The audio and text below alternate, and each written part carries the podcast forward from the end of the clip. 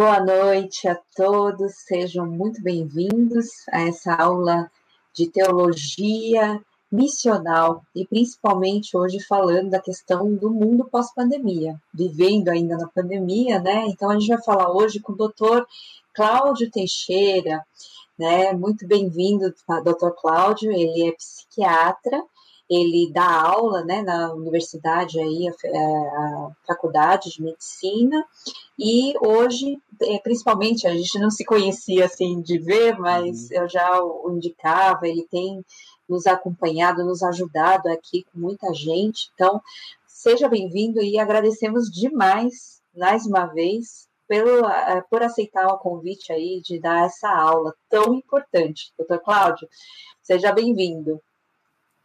É, obrigado. É, eu que agradeço tá, pela, pelo convite. E é uma oportunidade que de, de trazer né, é, para mais pessoas né, o conhecimento que, que é, de um tema tão importante que tem que ser difundido. A gente é, o momento que a gente está vivenciando, né, já há quase dois anos, né, é, mais de um ano e meio, é, é um, uma, um, momento único na história. Isso aí é, é, um contexto que nunca chegou a ter uma proporção é, tão traumática do ponto de vista psíquico como a gente está vivendo é, atualmente. E e ao, ao, longo desse tempo que eu vou estar aqui com vocês, né, eu vou apontar né, é, é, várias formas de trauma que é, está acontecendo. Alguns são mais evidentes, né, é, esses traumas, e outros, é, é, outras formas de traumas né, que o momento atual está causando na humanidade, que vai marcar gerações. Eu vou falar de, mais calma né, sobre é, essa questão que é de suma importância e para a gente refletir, entendeu? É, o mundo nunca mais vai ser o mesmo depois do que a gente está passando recentemente. Isso é fato. Então, não temos mais o normal, né? Que a gente achava. Então, a gente vai ter que realinhar muita teve, né? coisa. Né? A gente nunca teve. É, a gente né? nunca teve, é verdade. Então, doutor, vou deixar aí o senhor casar com a aula, né? Com, eu vou colocar aqui o PPT e a Clara vai nos ajudar aqui colocando na tela, tá bom? Então, uhum. Deus abençoe, boa aula a todos. Uhum. Nós voltamos depois para falar do é, da, de, de algumas perguntas. Podem enviar suas perguntas também, tá ok?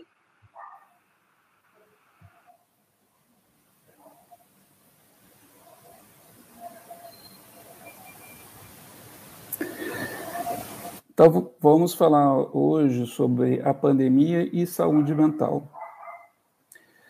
É, por coincidência, eu dei essa aula é, aqui na Faculdade de Medicina de Campos para os alunos do segundo ano e até aproveitei os slides da, que eu passei para eles semana passada para é, trazer aqui para vocês uma discussão, lógico, é, não vai ser com, com o mesmo conteúdo é, técnico, né, porque não é objetivo, mas é, com a proposta de informar.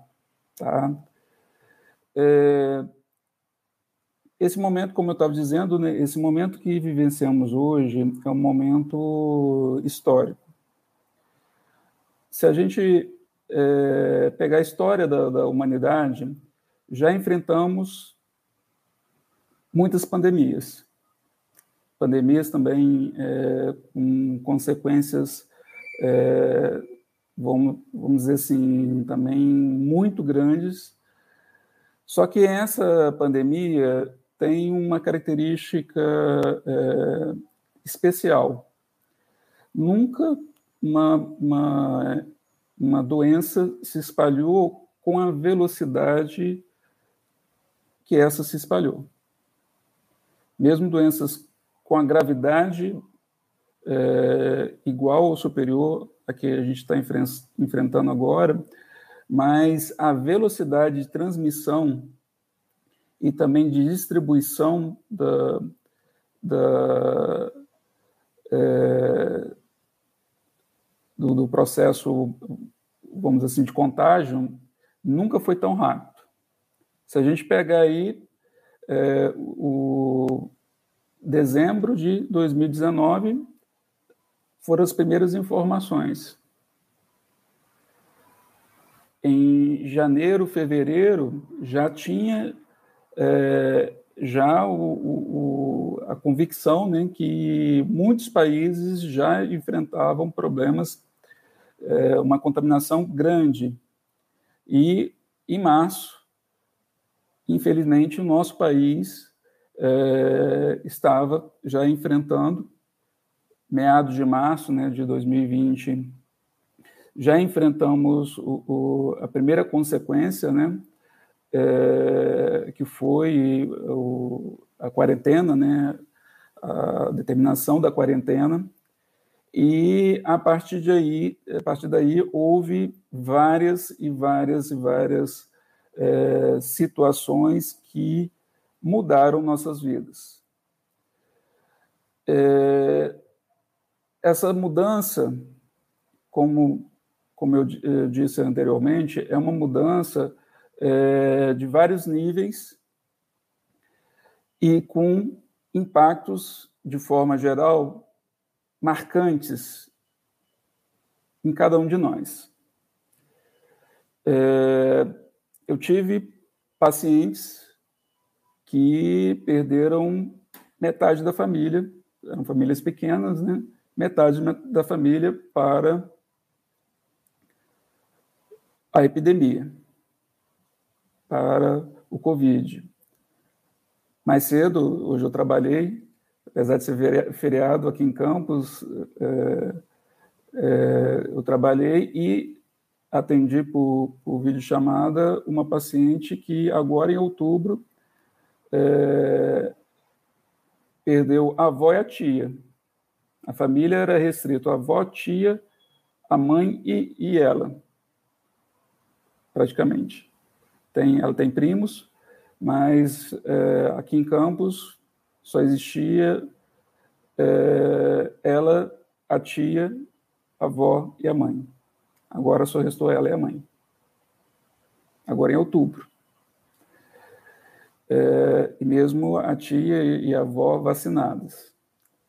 Então, isso também mostra é, que a gente está um olhar para pós-pandemia, mas provavelmente e, e, infelizmente esse contexto vai se estender ainda.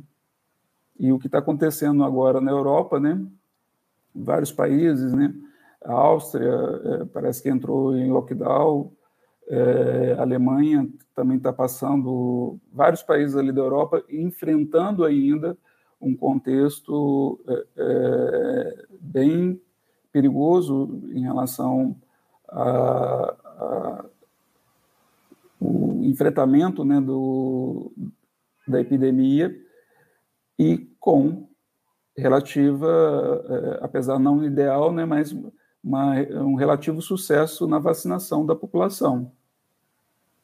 Tá? Então, existe ainda um processo, a gente está hoje começando uma discussão da, do pós-pandemia, né, as consequências do, do pós-pandemia, mas uma coisa é certa, é, existe uma probabilidade muito grande de que é, tão cedo a gente vai se livrar desse vírus.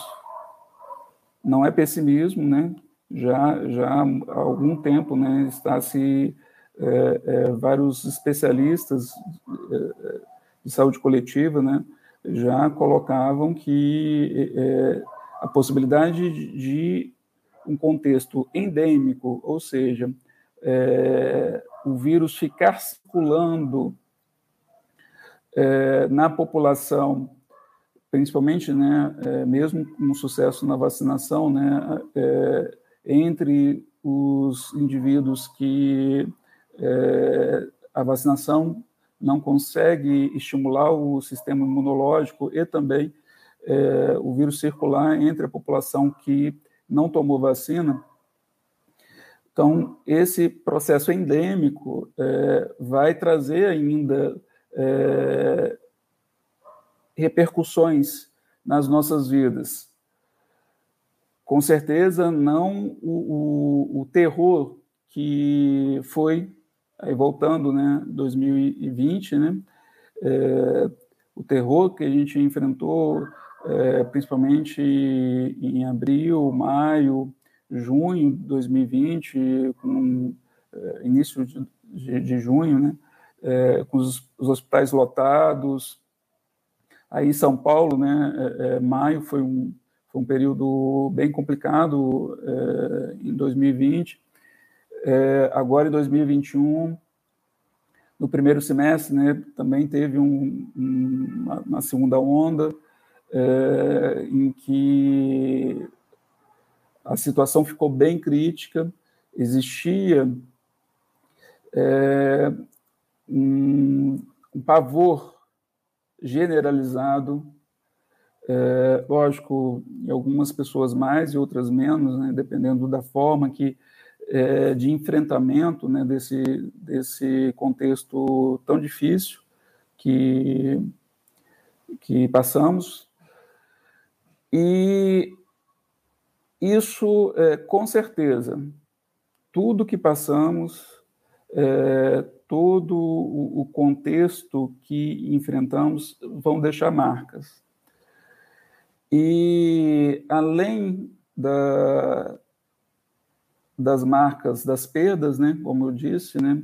É, são muitas vidas e, e isso é, é, é, um contexto que eu nunca passei, nunca pensei que iria enfrentar na minha vida e com certeza é, todos que estão assistindo, né?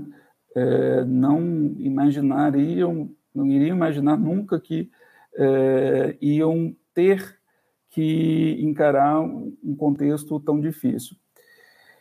E é importante a gente pensar agora quais as sequelas na saúde mental que tudo isso é, vai causar. E uma coisa é certa, gente, o que a gente vai observar agora é, em 2021 e talvez nos próximos anos, vai ser somente uma é, é, pequena amostra do real problema. Tô, coloquei esse slide aí é, para ficar bem gravado. É, o que, que a gente vai ver agora em 2021, 2022? Agora, vamos dizer assim, é, 2022, né, em 2023, em 2021 eu já estou percebendo é, um aumento, um aumento significativo dos adoecimentos.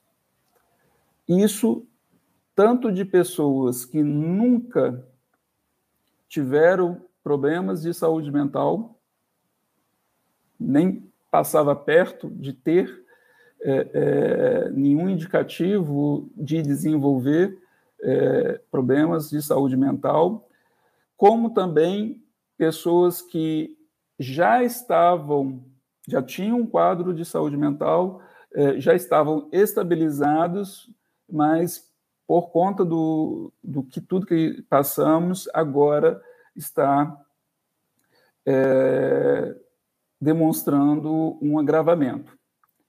É, só para exemplificar, né? Eu fiz quarentena mesmo.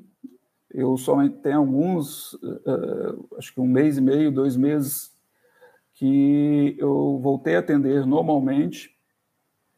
Atendimento presencial ainda faço é, o atendimento é, online por videochamada mas, é, por conta dessa quarentena que eu realmente fiz, não atender presencial, praticamente metade dos meus pacientes é, é, é não retornaram.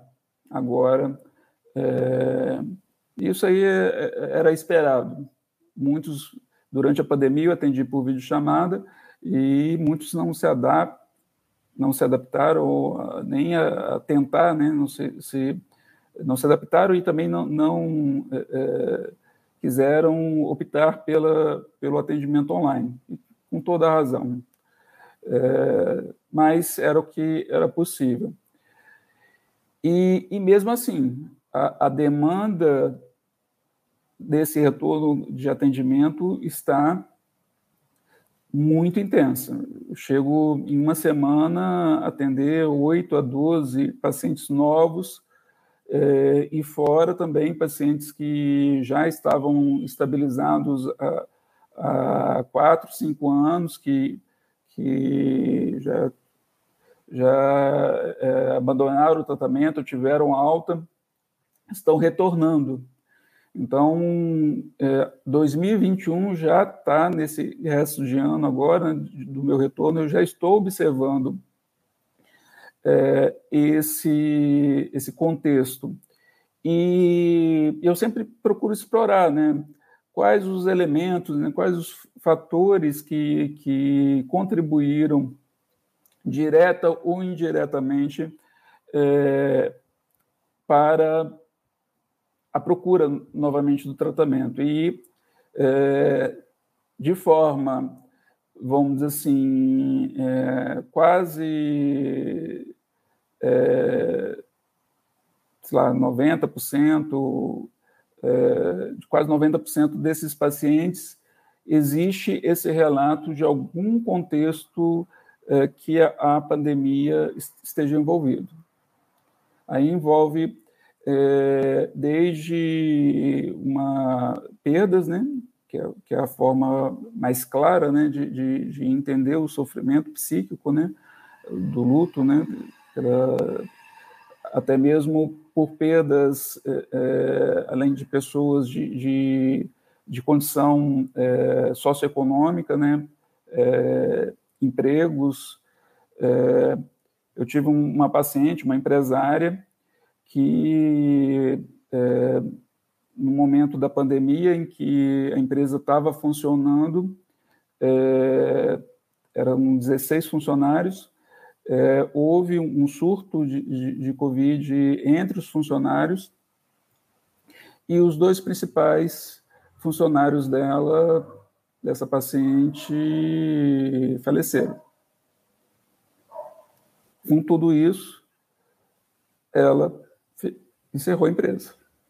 Ela não, não teve mais condições de tanto psíquica como também é, do ponto de vista operacional, de continuar, fechou a empresa. Então, impactou é, todo um projeto de vida, né? apesar de existir, é, é, vamos dizer assim, outras, outros ganhos né? Socioeconômicos para essa, para essa paciente, né? mas o impacto foi absurda, né? Hoje no Brasil é mais caro fechar uma empresa do que abrir. É, e muitas vezes, e foi o caso dela, né? Ela, ela e mais, muito mais do que isso, era um sonho que ela tinha. Então, eu vou falar é, agora como que esse esse impacto do, do, do Covid vai, vai é, modificar nossas vidas. O transtorno psíquico, gente, é, envolve sempre a correlação entre uma vulnerabilidade com processo de, de eventos de vida precoces ou estressantes, aí é, um dos eventos de vida é, precoces é, mais impactantes né, são as negligências ou, ou, também violências né, na infância. E ao longo da vida, essas pessoas é, podem é, ter outros eventos estressantes que são gatilho para a manifestação do transtorno é, psiquiátrico. É, eu falo, falei na semana passada para os alunos da Faculdade de Medicina, né, que ninguém desenvolve um quadro depressivo grave, é, um, um, quadro de transtorno bipolar, um, um transtorno de pânico ou um, uma fobia grave, um quadro de transtorno de ansiedade generalizada de graça. É, o quadro psiquiátrico simplesmente é a ponta do iceberg. É só é, é, é o ponto final de todo um processo. E, com certeza, aí que eu, é, é esse quadro aí é, mostra bem que tanto agora as pessoas estão tendo a pandemia como um fator estressante, mas as crianças estão sendo impactadas, marcadas de forma negativas, de forma muito negativa, com essa pandemia. É, essa pandemia, se ocorresse há 10 anos atrás, aí esse, esse, esse quadro aí é, traz com, com, exemplos, né? É, mas voltando um pouquinho, essa pandemia, se ocorresse 10 anos atrás, para nós adultos seria catastrófico, ainda mais catastrófico que foi. Por quê? A, não teríamos esse recurso é, de, de comunicação online como a gente está tá fazendo agora. Não teríamos. 10, 15 anos atrás, sem chance. E o nosso sofrimento seria ainda maior. Mas as crianças, lógico, as crianças menores, né, principalmente as menores de, de, de seis anos, é, eles ainda não têm a maturidade de utilizar essa comunicação online e de aproveitar isso num contexto em que a, a interação social, a, a, a, a comunicação entre elas e, e, entre os adultos é tudo. A vida de uma criança, é, é, principalmente na primeira infância, né, vamos assim dizer, é feita, é construída na interação social. E a pandemia impediu que essas crianças brincassem, é, passeassem, estudassem, impediu tudo. Na realidade, essas crianças tiveram um, um cerceamento é, quase pleno da vida delas. E isso vai representar, e essa criança aí pequena aí mostra bem, é, vai representar uma marca muito negativa.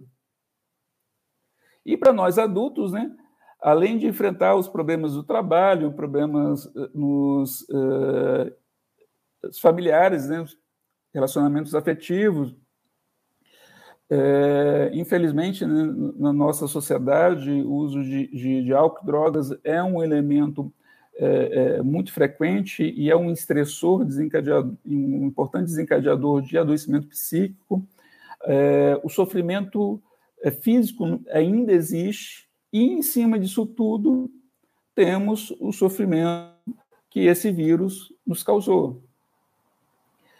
É, eu lembro nos, nos, primeiros, eu sou do grupo de risco, né? É, é, meu filho também é do grupo de risco, e me lembro no início da pandemia o nível de estresse e sofrimento que eu passei.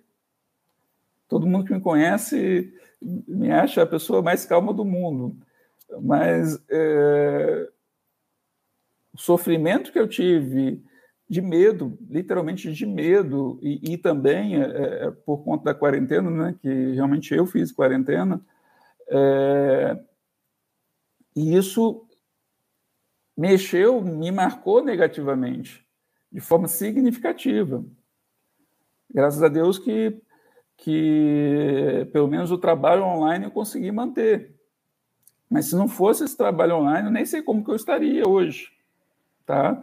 E a consequência disso tudo vai ser depressão, é, é, ansiedade, isolamento. Existe uma tendência de aumento do suicídio é, para 2022 e 2023. Essa é uma, uma, é, é uma projeção que se faz. E uma, uma questão que é, os pacientes estão é, me relatando com muita frequência. É, devido esse alto nível de estresse que, que enfrentamos, ainda um pouco menos, né, mas bem menos, mas agora ainda estamos mantendo esse nível de estresse, é, as pessoas estão cada vez mais irritadas, cada vez mais impulsivas. Um, tem mais ou menos dois meses, um paciente virou para mim, doutor Cláudio, eu nunca vi é, as pessoas raivosas como estão no trânsito atualmente. O termo que ele usou, raivoso. E isso, é, creio que seja uma situação real, porque é, dentro das famílias, no trabalho, a coisa, a situação não está não está é, é, é, é fácil mesmo não. As pessoas estão muito irritadas. É, o próximo slide, por favor. E por um, por um contexto que a gente é, não, não entende, né? O ano de 2019 foi um ano que é, foram lançados esses dois livros. É, nenhum dos dois livros te, é, estão traduzidos, né? É, esse livro da capa azul aí, né? azul e amarela, é, fala sobre é, a psiquiatria da pandemia. Ele foi lançado em junho de 2019, um livro bem completo. É, eu tive acesso à versão online dele, um livro bem completo que fala da, é, de, de, todo o contexto da pandemia ao longo da história e, e toda a análise né, do conhecimento que se tem se, se conseguiu coletar é, da, é, sobre as pandemias anteriores, né, que do nosso século, né, que é, já se conseguiu alguns é, um, alguns trabalhos científicos, né, sobre para tentar entender o que acontece, né, com a mente durante a pandemia. Então esse livro foi é, em junho, foi lançado em junho de 2019, é, poucos, praticamente seis meses antes de, de estourar a, a, a, situação lá na China, e esse livro preto aí, Psicologia da Pandemia, é, esse eu não tive acesso não, mas esse foi lançado em outubro de 2019, dois meses antes da, da situação lá na China, e eu vou trazer algumas informações né, que, que esses livros é, é, é colocaram para a gente refletir, refletir né, o impacto é, da, da pandemia na população é, é, que vamos na população e o que vamos encontrar daqui, daqui para frente, né? Pode, próximo, por favor. Então, de, de forma bem rápida, uh, eu vou falar de alguns pontos desse livro, né, do, do livro de Capa Azul. Uh, em 2003, uh, 2002, 2003, né, houve uma epidemia de, de um outro coronavírus, né, que foi a epidemia do SARS. É, e os trabalhos mostraram que 10% da população é, nos países em que o, o, foi, essa, essa pesquisa foi feita em, em alguns países. Em alguns países que, que sofreram é, esse, essa epidemia e, e, e foi verificado que 10% dessa população apresentava pensamentos pessimistas mediante a vida. E, gente, essa epidemia do SARS, comparada com o que enfrentamos, gente, foi nada. Apesar do, do, do SARS ter uma mortalidade é, até maior do que o coronavírus, mas é, no mundo inteiro é, foram 800 mortes. É, você comparar que no Brasil teve dias que a gente tinha em um, um, único dia 4 mil mortes. Então, praticamente em mais de um ano, em todo o mundo, 800 mortes e é, no Brasil, é, o coronavírus, esse o Covid-19, né? É, esse coronavírus é, chegou a matar 4 mil pessoas em um único dia, só no Brasil. Então, é, e mesmo assim, é, houve né, uma, uma, quarentena né, é, com o SARS e isso impactou essas pessoas. É, condições psiquiátricas pré-existentes é, tiveram um, um, um, sofrimento maior, entendeu? É, e essas pessoas com, com, condições psiquiátricas tiveram um sofrimento psíquico maior. É, aqueles, é, aquelas pessoas né, que, que estiveram, é, vamos dizer assim, diretamente afetadas pelo, pelo, pelo vírus do SARS, né? é, demonstraram um, um, isso em Hong Kong, demonstrar sequelas psicológicas graves. É, 60% das pessoas que tiveram é, é o SARS e sobreviveram, é, após três anos, demonstravam problemas psiquiátricos. E é, do ponto de, de e, e, a prevalência é, de, de, um quadro que psiquiátrico isso chama transtorno de estresse pós-traumático. Daqui a pouquinho eu vou dar uma parada e explicar um pouco o que, seria esse transtorno de estresse pós-traumático. É, praticamente é, um terço das pessoas é, que tiveram o SARS desenvolveram um transtorno de estresse pós-traumático é, nessa epidemia do SARS, e sendo que 16% desenvolveu quadros depressivos. Então, nesse, nessa pesquisa especificamente, é, a gente verifica o quanto que o, uh, o quadro infeccioso converte em adoecimento psíquico. Um terço, um, é, é, um terço dos pacientes desenvolve transtorno de estresse pós-traumático e um pouco é, menos que um quinto dos pacientes desenvolve transtorno depressivo é, é, dentro de, de uma outra epidemia com uma gravidade muito menor, muito menos impactante que a gente enfrentou.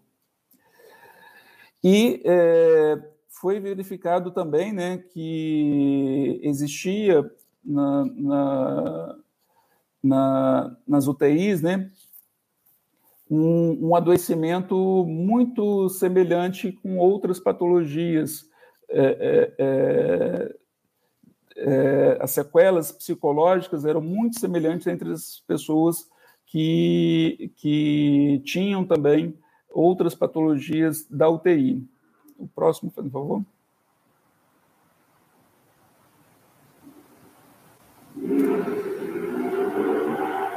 Pela questão do tempo, eu vou passar esse slide.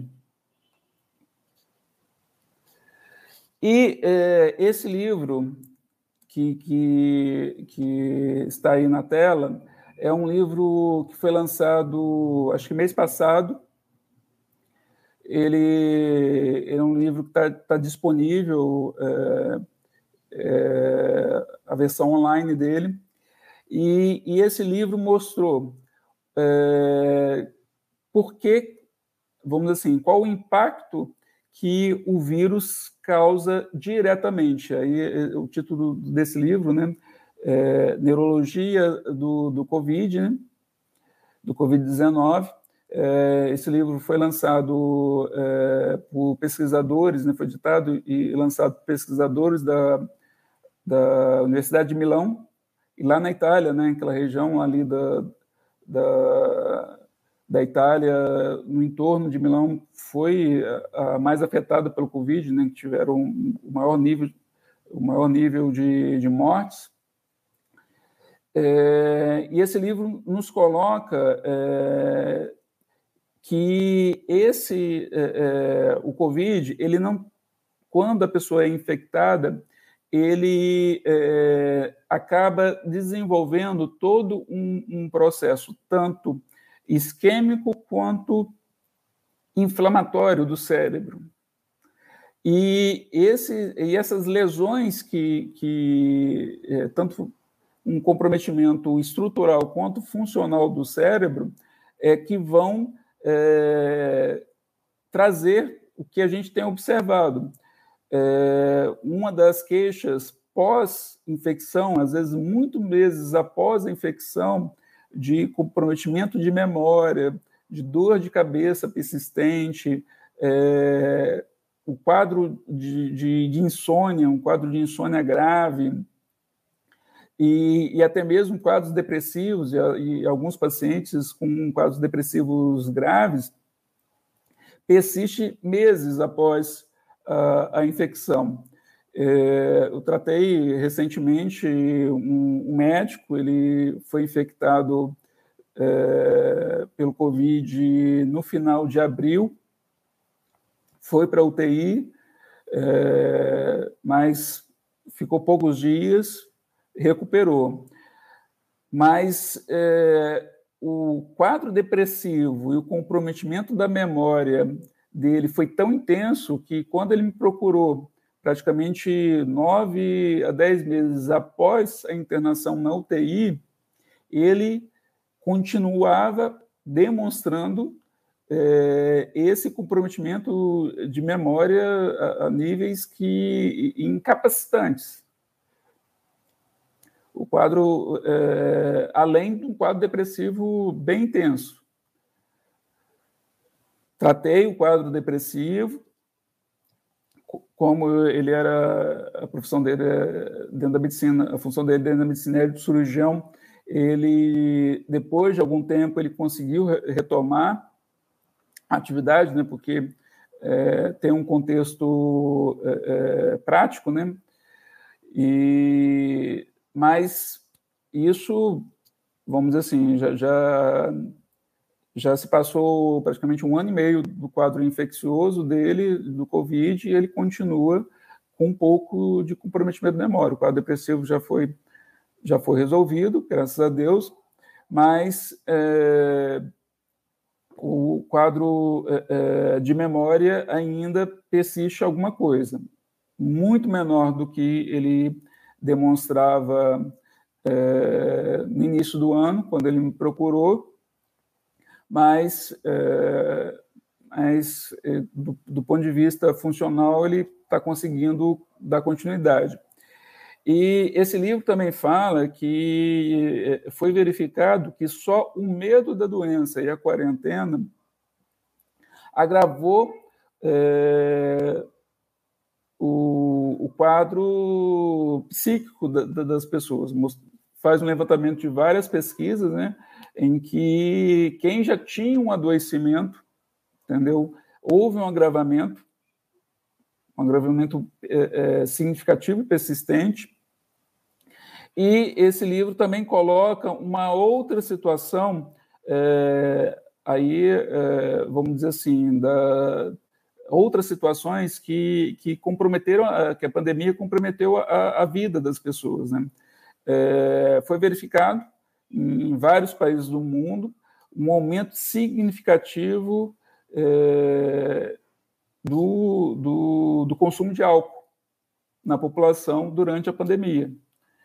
É, e isso associado é, é a um comprometimento é, do sono, associado à, à impossibilidade da, das pessoas rezar, rezar, é, exercerem né, o hábito de, de, atividades físicas, e que, graças a Deus, é, nossa sociedade está começando uma mudança, né, que há 20 anos não, não, não era é, um parâmetro importante na vida das pessoas, a atividade física está se tornando né, um, é, um, um, ponto que, de valorização e é, a pandemia impediu que essas pessoas conseguissem é, conseguissem exercer. Então, isso tudo é, contribuiu para é, graves disfunções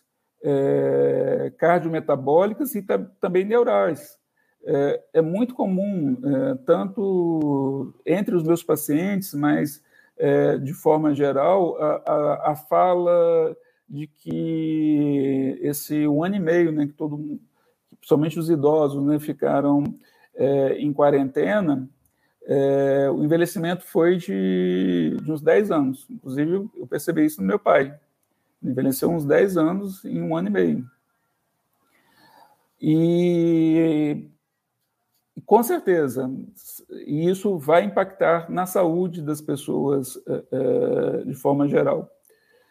Vamos seguir. E esse é um estudo recente é, que confirmou todas essas informações. Esse livro do, do lá da é, tanto esse livro quanto esse trabalho científico foram, foram lançados é, agora no mês passado.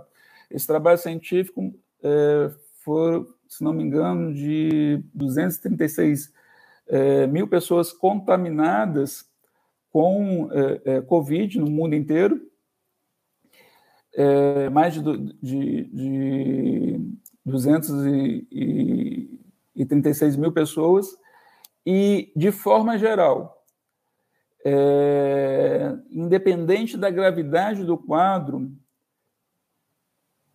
um quarto dos das pessoas é, contaminadas desenvolveram é, quadros depressivos, ansiosos ou até mesmo quadros psicóticos. Então, de cada quatro é, é pessoas que foram infectadas pelo vírus, independente da gravidade. Aí, aí tem aí é, é, o primeiro aí todos os casos, né? É, os que não, entre os, as pessoas sintomáticas que não é, é hospitalizaram, as pessoas que, que é, precisaram de hospitalização, que precisaram de, de UTI, que desenvolveram encefalopatia, independente do, do, do, da gravidade do quadro, é, em média, um quarto das pessoas infectadas desenvolveram ansiedade ou depressão. E, é, no mínimo, aí, uma média aí de, de 30% a, a 35%, ou seja, um terço é, da, da das pessoas que, que é, tiveram Covid independente da gravidade, demonstraram sintomas, é, é, é, algum sintoma do ponto de vista psíquico, sendo que é, entre os pacientes é, é, com que foram para a UTI, praticamente metade. Eu, eu, tinha falado que eu, que eu ia explicar um pouquinho em relação ao transtorno de estresse pós-traumático. E, e esse talvez seja o grande legado é, negativo do, do Covid para é, as pessoas que estão vivendo é, toda essa história, e principalmente as pessoas que, que estão, é, que foram contaminados, né, que, que é, enfrentaram o, o adoecimento de forma grave. É, o que, que, é esse transtorno de estresse pós-traumático? É, consiste na revivência. A pessoa com transtorno de estresse, estresse pós-traumático, ele revive o momento de trauma, de estresse, de forma tão intensa, de forma tão intensa após o ocorrido, dias, meses, ou às vezes muito, anos ou muitos anos após o trauma, é, e esses sintomas, esse, essas emoções, esse reviver do ponto de vista de, de, de é, pensamentos e emoções é, são tão intensos como se tivesse no momento do trauma, no momento da, da, da situação desse contexto.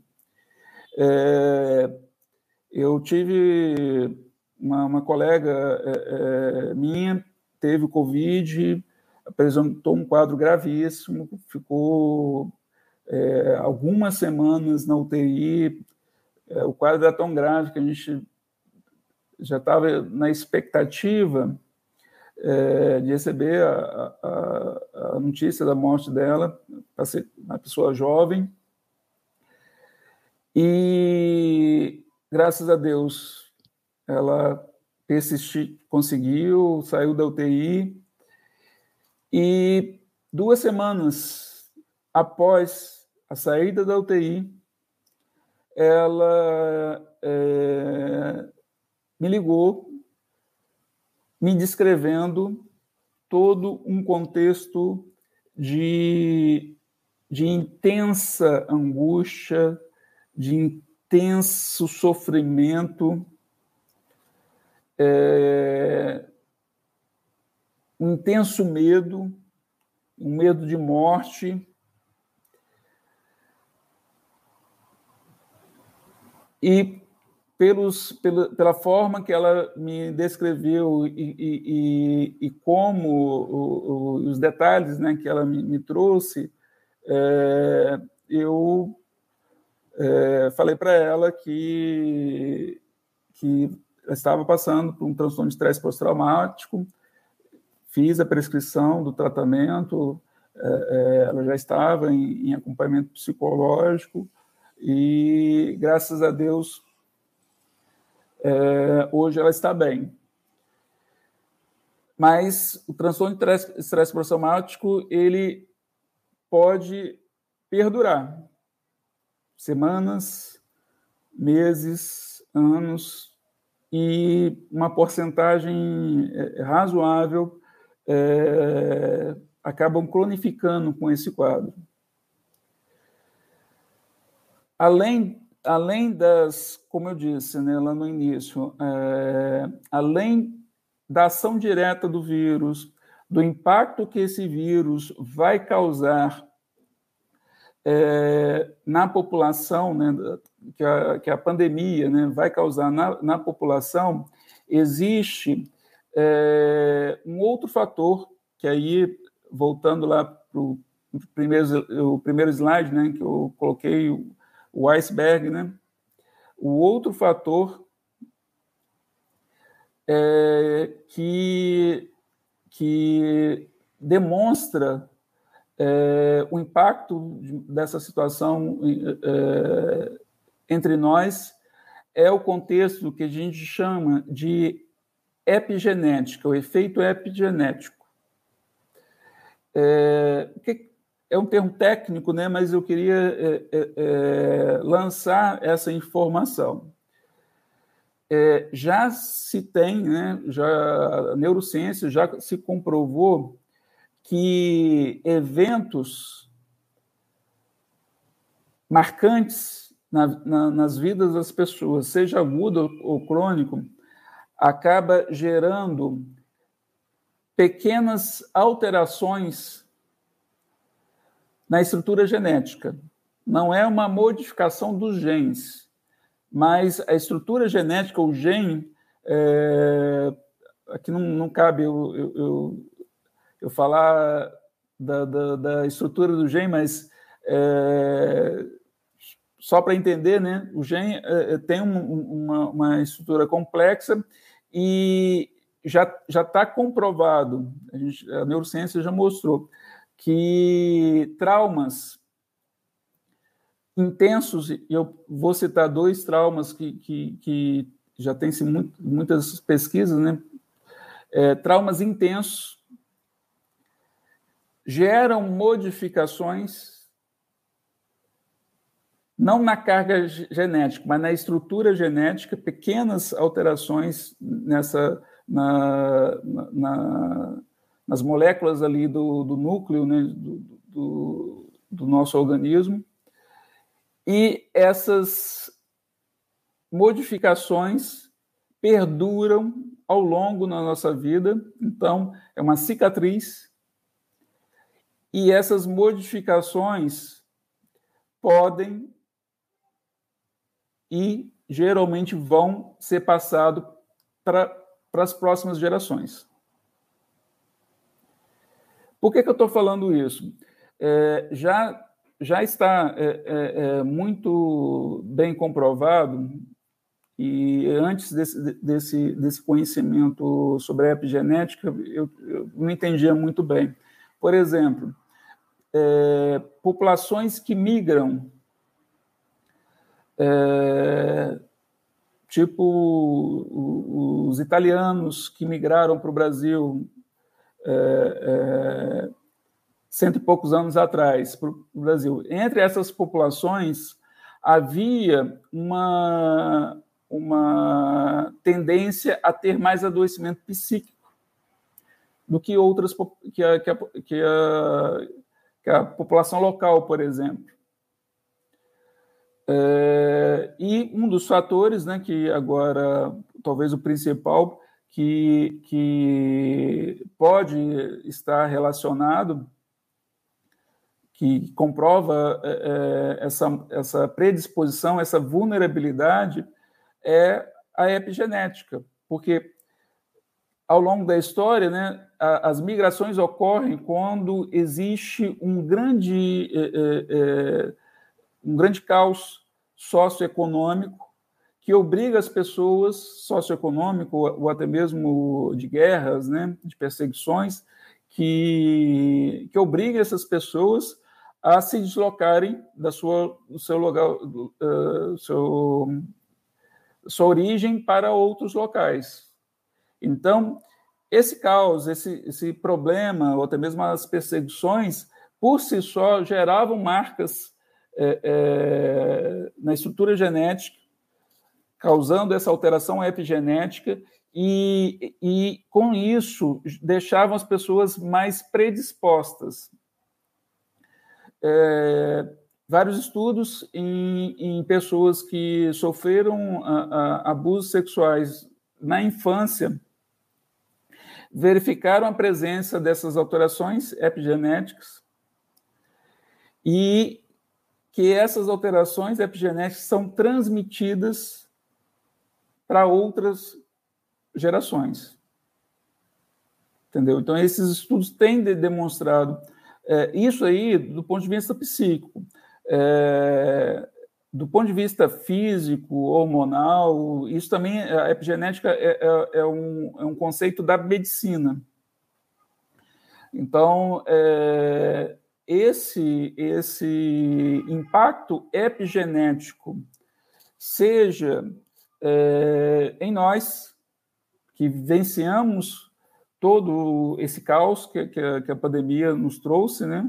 É, como também o impacto epigenético das próximas gerações, Tá?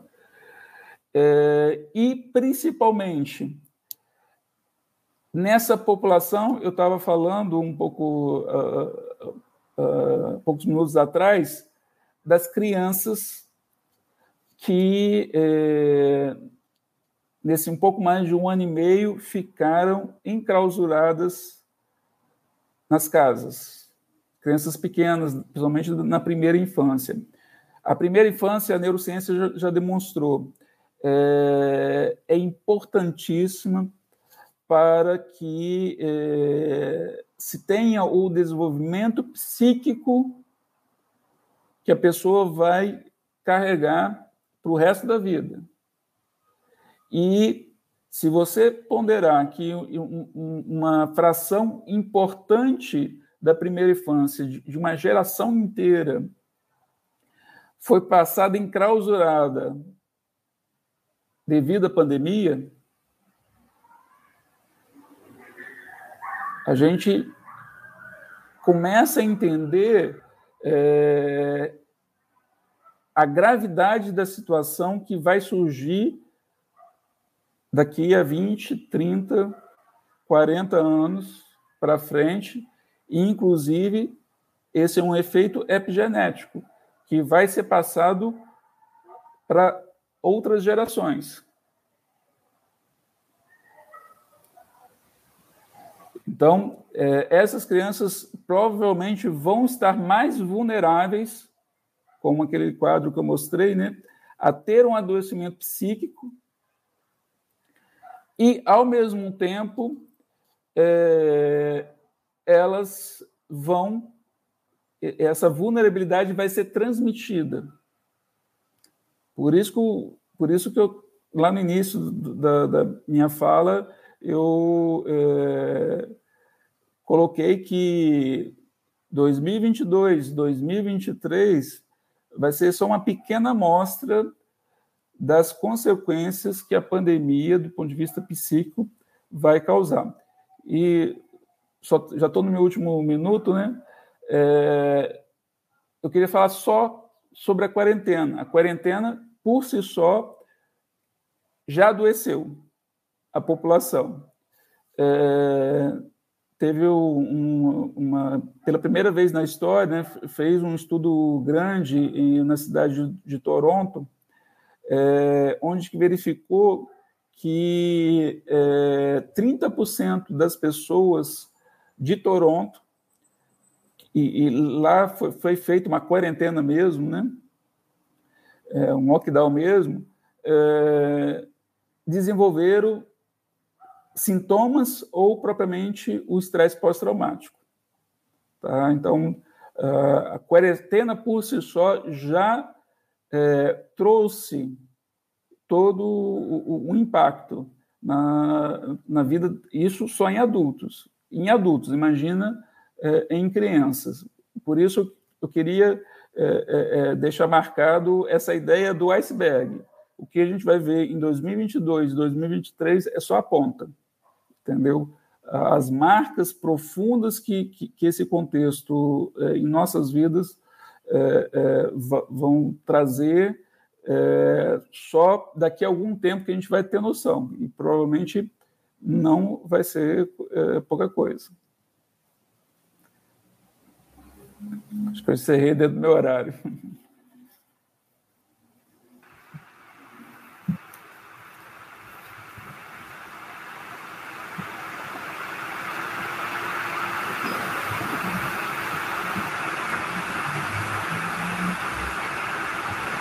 Tudo bem? Nós voltamos aqui então.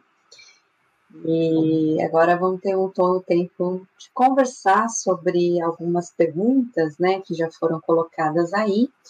Mas também eu queria fazer, doutor, já, já que o senhor já está começando a falar, e a gente viu muito essa questão, né, do, do pós-traumático, né, da, da questão que vai ficar, né, e a gente tem que pensar aí em como lidar com isso também, né, que, que o senhor sugere? O que, que o senhor acha que a gente pode fazer? Talvez assim, para ajudar mesmo é, as pessoas que estão ao nosso redor.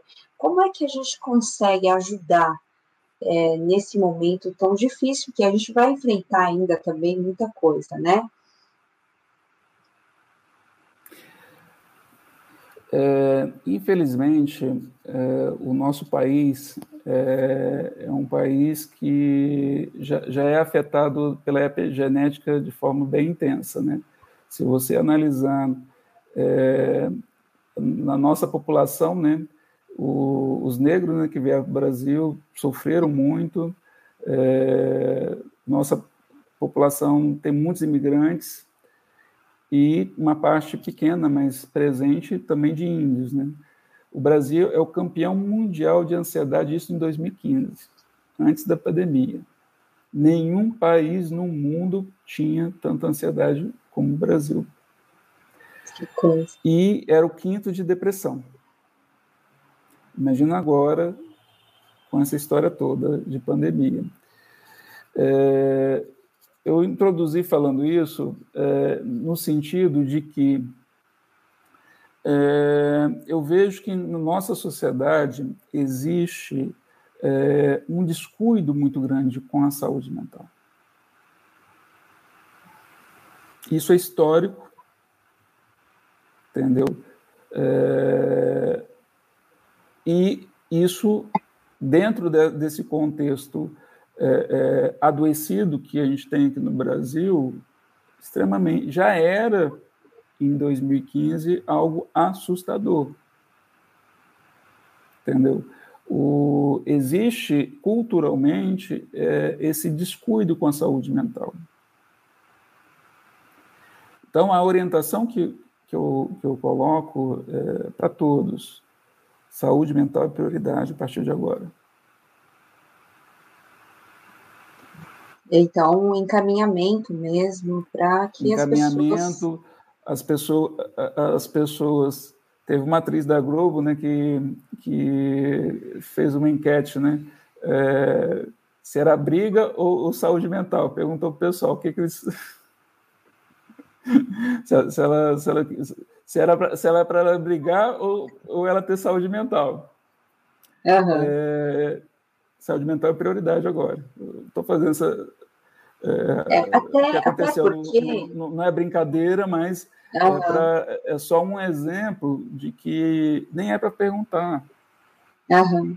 E até porque o pessoal, além de ter essa, esse descuido, também o pessoal tem assim um mito, né, que é coisa para louco, né, coisa para, né, até até a questão de psicólogo, né, é, para você se tratar, você tem que ter algum problema mais grave. Não, né? Às vezes é, são coisas simples que a gente pode ter uma ajuda e sair muito mais fácil daquela situação, né? Com, ajuda, com essa ajuda, né? Acho que é realmente e, muito válido. E, saúde mental é qualidade de vida. Uhum. As, as pessoas associam né, qualidade de vida com é, conforto que que uh, as condições socioeconômicas nos oferecem. Mas não, qualidade de vida é ter saúde mental. É verdade, é verdade. É, doutor, é, o Cláudio, o Luiz Cláudio aqui pergunta se é, o senhor acha que os jovens estão mais propensos a desenvolver problemas emocionais no pós-Covid ou né, do que os mais idosos. Será isso verdade? O que o senhor comentou aí sobre as crianças, né? Será que os jovens, os adolescentes, essas pessoas que estão passando por isso, talvez com um pouquinho menos de maturidade, como o senhor falou, é, tem uma propensão maior aí para desenvolver esses problemas emocionais? As crianças, com certeza. Né? É, vamos assim, a, a, o jovem, o, o adolescente, não pré-adolescente, mas o, o adolescente e, e, e, a pessoa muito jovem, ele já estava muito ligado com a questão é, é da vida online.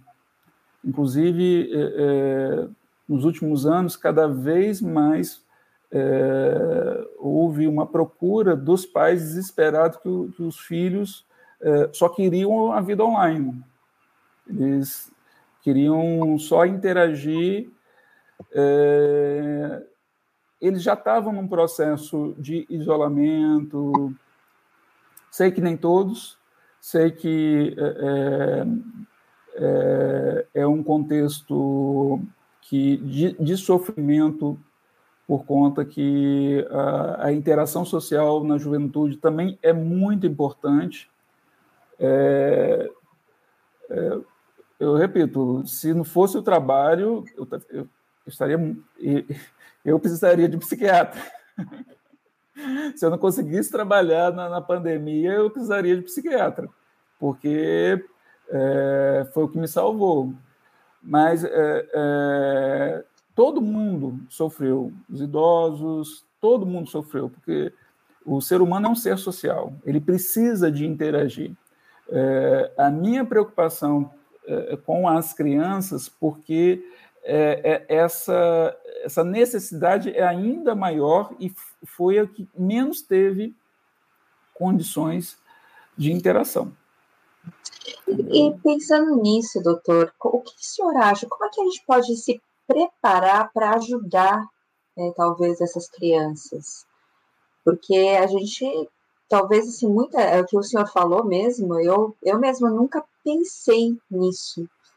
E como é que a gente poderia, talvez, ajudar ou preparar essa ajuda é, para essas crianças? Primeira questão, está muito atento está muito atento, suporte. É, aí, quando eu falo é, é, quem faz, fazer isso, né? escola, pais, é, família como um todo. É, gente, o, o, o, sofrimento psíquico, ele, a pessoa não precisa levantar placa, não. Eu estou sofrendo, não é, é, o, o, ser humano tem que ter a capacidade de enxergar que o outro está sofrendo e é, é estar é, é, se a ponte para resgatar essa pessoa que está em sofrimento. Porque quando, vamos assim, está num nível grave ou gravíssimo, Aí, até acessar essa pessoa fica difícil, às vezes quase impossível. Entendeu? Às vezes quase impossível. Mas antes de chegar a esse nível de maior gravidade, essa, essa pessoa é, é, é, está ávida por socorro. Entendeu? Tudo que ela quer é alguém para estar junto, que entenda é, é, é, e e, e uma, uma, coisa que, infelizmente, é, é, muito frequente na nossa sociedade, o julgamento. É, a fala, para com isso, não tem motivo para isso, é bobeira isso.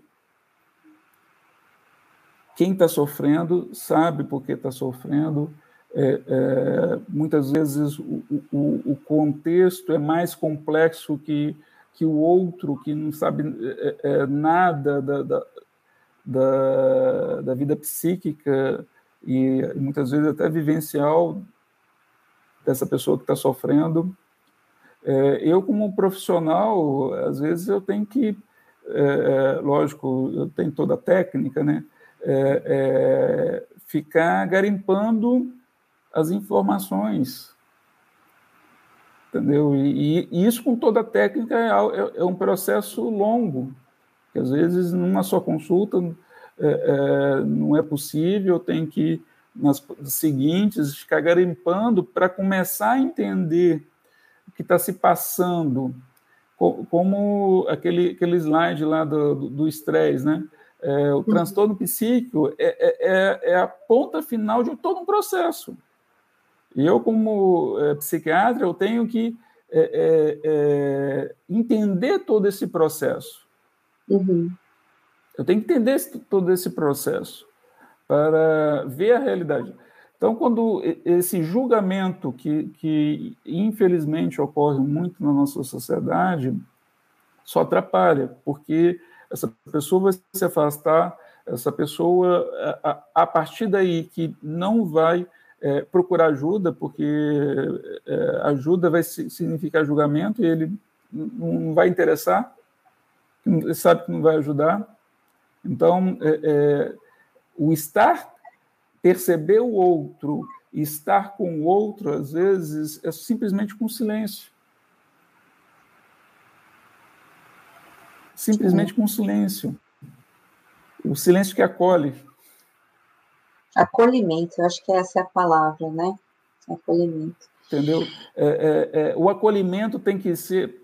Ninguém, entre aspas, é, é obrigado a, a, ter a palavra certa, é, que muitas vezes, para nós profissionais, é, difícil de, de alcançar essa palavra certa. Mas o acolhimento, mesmo com silêncio, já é de valor absurdamente grande. É verdade, doutor.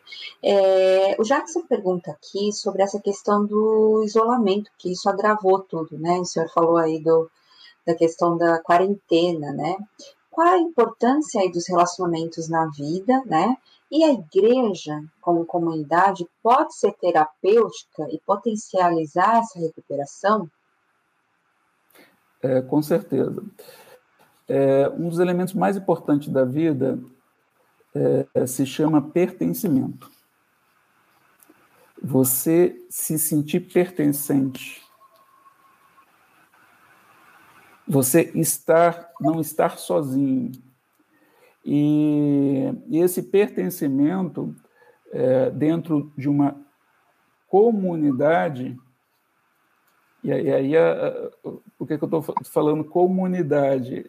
É, estar em comum. Uhum. Em comum unidade. Então, essa, essa comum unidade, entendeu? Que vai gerar esse pertencimento. Essa percepção de não estar só. Essa percepção de existir uma união extremamente terapêutica. O pertencimento Entendeu? E, e aí a, a questão, a, a comunidade é, tem que ser acolhedora também. Tem que ser acolhedora. Tá? Então, esse é um, é, é, esse é um, um contexto que a gente tem que tomar muito cuidado de, de analisar o quanto de acolhimento à comunidade, quanto de pertencimento é, é, é essa comunidade está oferecendo aos seus, seus membros. Uhum. Agora, a Mari pergunta aqui é, sobre aquela questão do, que o senhor falou que fica a cicatriz, né? Uma marca, essa questão da genética. É, e pensando assim na história, ela pergunta, de forma geral, a gente sempre não está vivendo aí um pós alguma coisa, um pós-traumático, porque pós-guerra, né, pós-epidemia, pós alguma coisa, né? Então, será que isso tudo já faz parte, então, da nossa genética? A gente já, já tem uma certa é, é, é consequência desses traumas, desses pós? É, aí é aquela questão, a, a epigenética é, é tanto para o mal para, para o bem, entendeu? Se, é, é por isso que eu, que eu, que eu, que eu falei, se a partir de agora a gente cuidar melhor da nossa é, saúde mental, a gente vai fazer uma ep, epigenética para o bem. Hum, que bom, entendeu? bom saber. É, é, a gente vive como, como eu disse, né, o Brasil é, é tem um contexto é, é, bem complicado do ponto de vista de estresse, entendeu? É, é viver em nosso país é, é bem complicado por vários fatores, mas é possível criar uma epigenética do bem não só uma epigenética. Bom saber, é bom saber. É, é, é, essas modificações, essas modificações na, estru na estrutura genética, não do gene, mas na estrutura genética, é, pequenas modificações, coisa bem simples, para o bem, entendeu? tanto que é, é, é você vai, vai, observar as pessoas que, que têm a vida organizada, que é, têm realmente um, uma prioridade na sua saúde mental, dificilmente acabam desenvolvendo os transtornos mentais. Até podem, mas é, é, estatisticamente, entendeu? É dificilmente. Dificilmente. Agora, já que, já que a gente está falando dessa questão da, da epigenética, é, o Luiz pergunta aqui se no futuro isso, isso, essas mudanças epigenéticas, elas podem se tornar um fenômeno adaptativo? É possível isso? Sim, sim, com certeza. E, e, o interessante é que eu tenho alguns pacientes que é, começaram começaram o, o tratamento comigo lá, lá 15 anos atrás, 16 anos atrás, e eles conseguiram uma reviravolta na vida, uma coisa tão absurda, pararam o tratamento. E a gente acaba esbarrando na rua, né?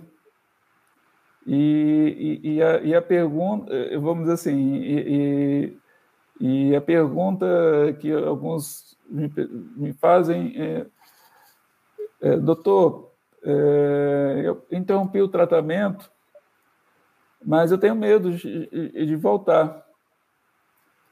É, e aí minha resposta é essa. Possivelmente você nunca mais vai precisar. Porque o que tinha que ser feito, você fez. Bom saber é, disso, né? Que, é retirar o, o, o, o que estava adoecendo eles. Uhum. Entendeu? Então, provavelmente não vai precisar. Que bom.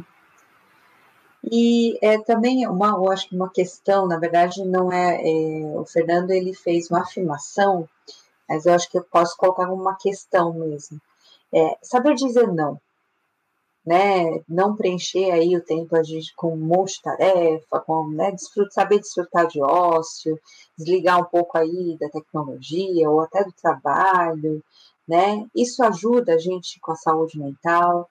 O quanto isso ajuda, né, a gente?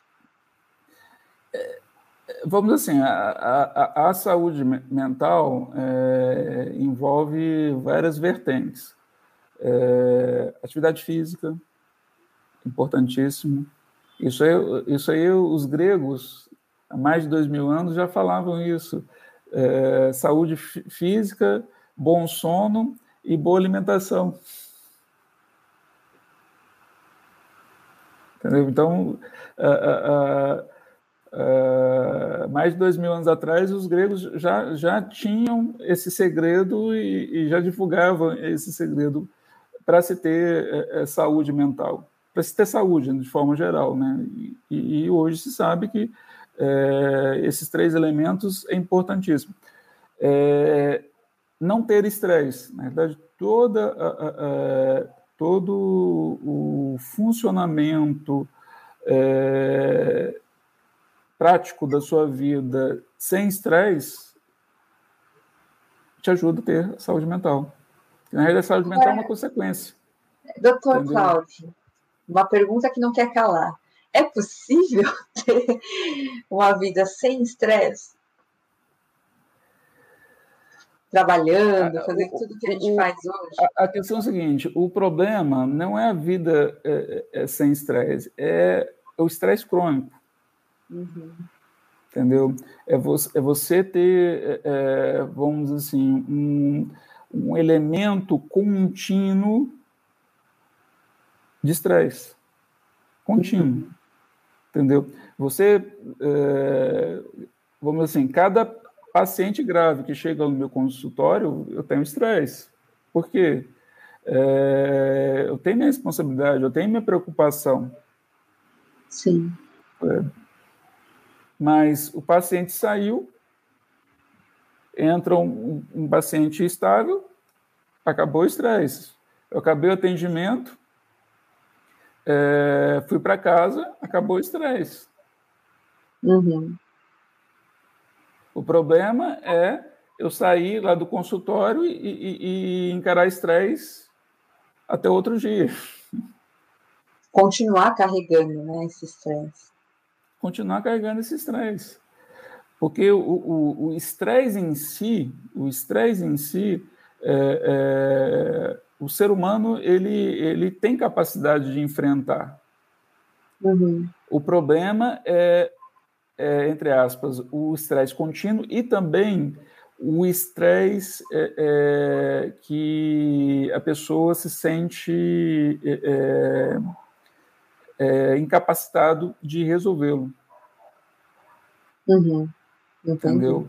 O estresse de situações que, que foi a pandemia. A gente. Uhum.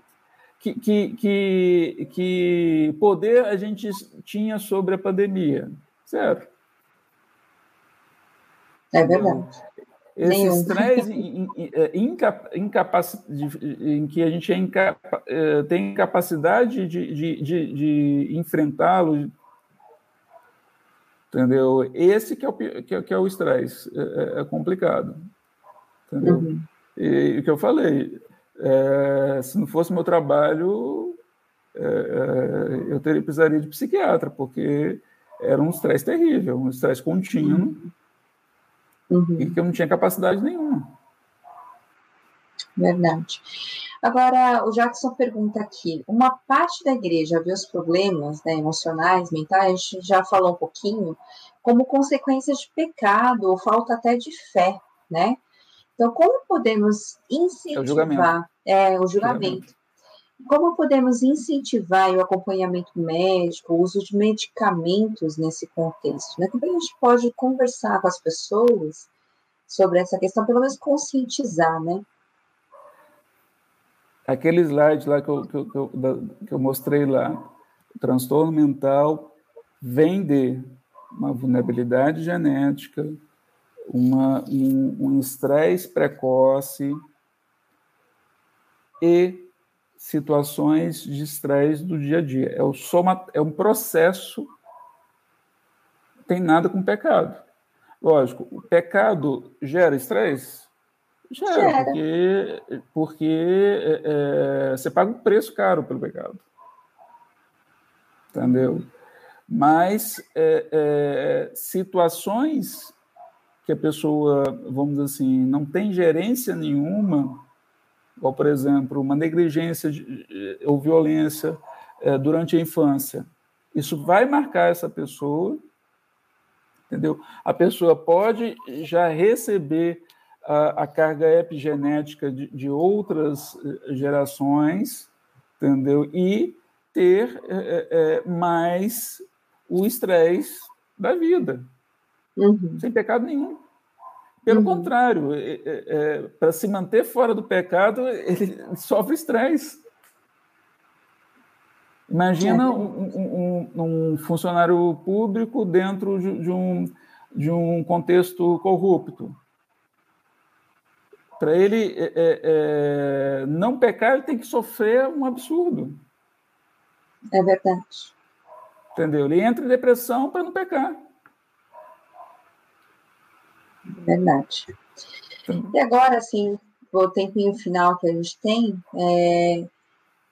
doutor Cláudio, tem esperança nesse mundo pós-pandemia?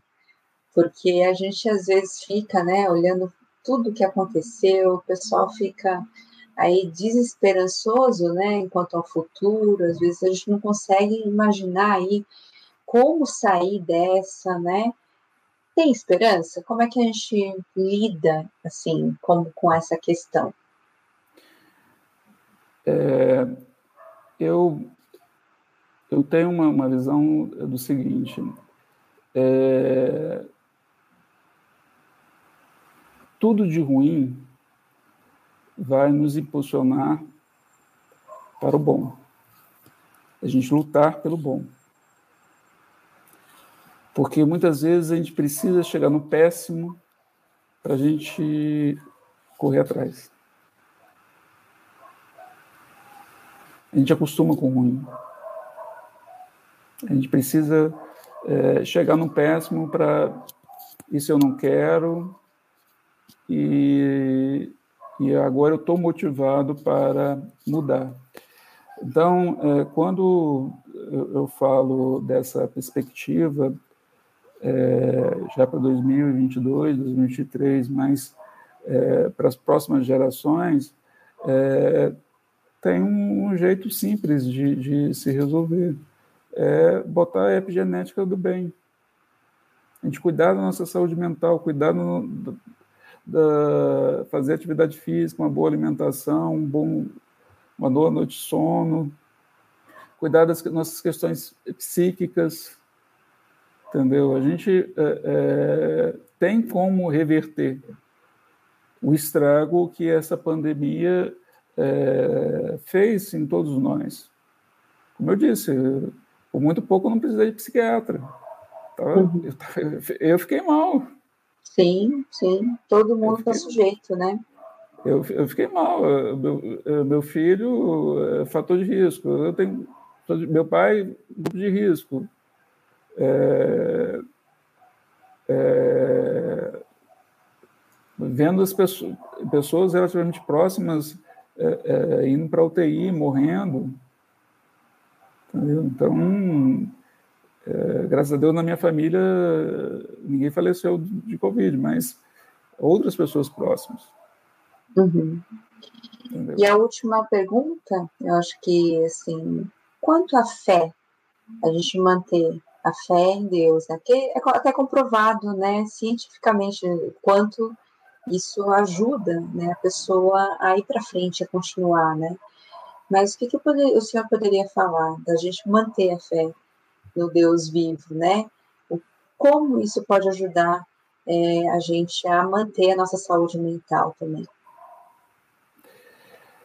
É, como, eu, como eu disse, né, é, um dos elementos é, primordiais na vida do ser humano é o pertencimento. E, e a fé é, é a forma máxima de, de pertencimento.